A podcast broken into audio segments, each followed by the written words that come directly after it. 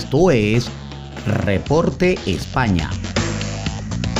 Por Noticias Digital 58, periodismo web de verdad.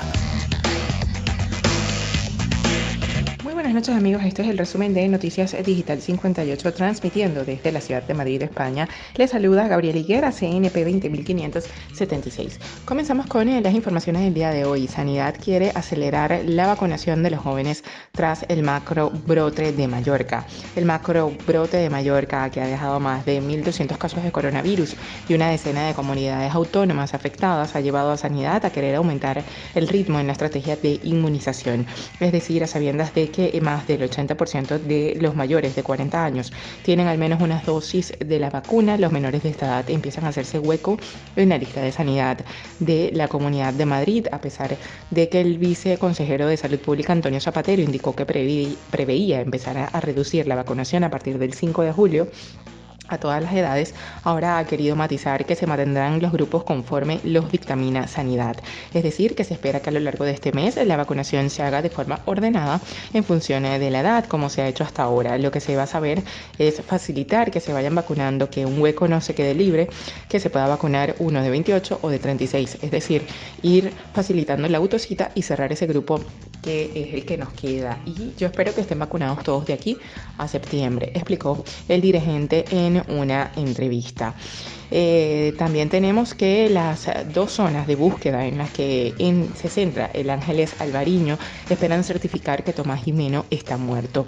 El Ángeles Alvariño lleva desde las 9 de la mañana en el puerto de Santa Cruz de, de Tenerife tras días de búsqueda desde que el pasado 23 de junio hallara dos botellas de oxígeno de apenas 3 minutos de autonomía con la que se prevé que Tomás Jiménez, Jiménez ayudara para quitarse la vida. Según ha explicado el jefe de investigación, Emanuel Marlasca, las labores de búsqueda se prorrogarán hasta el final o hasta que el Linopus 2000 encuentre un sustituto. Lo que espera encontrar es algo que acredite que Tomás Jiménez murió en esas aguas. La Guardia Civil ya tiene su ADN, solo la constatación de que murió también bajo las aguas del Océano Atlántico daría esa tranquilidad a la Guardia Civil y a la madre de Ana y Olivia, expresó Marlasca y como ha expresado actualmente hay dos grandes zonas de búsqueda.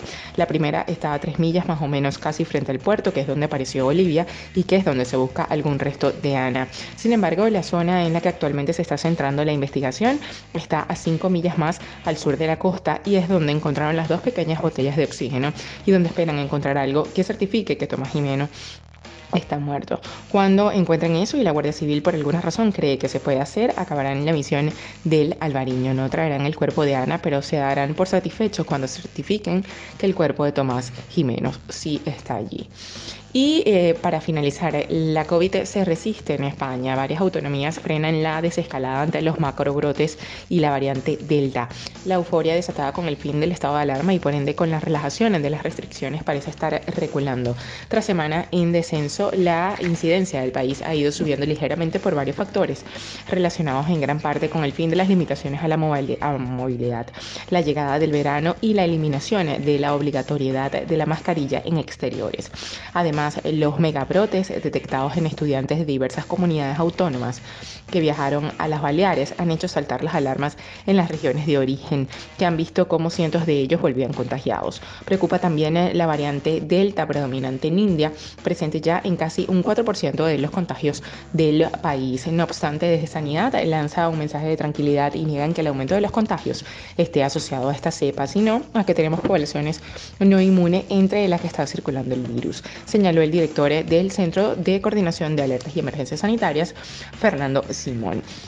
Esto es todo por el día de hoy. Recuerden que somos Noticias Digital 58, siempre llevándoles la mejor información para todos ustedes. Eh, recuerda que el COVID no es un juego, utiliza la mascarilla, lávate las manos con frecuencia y mantén una distancia segura.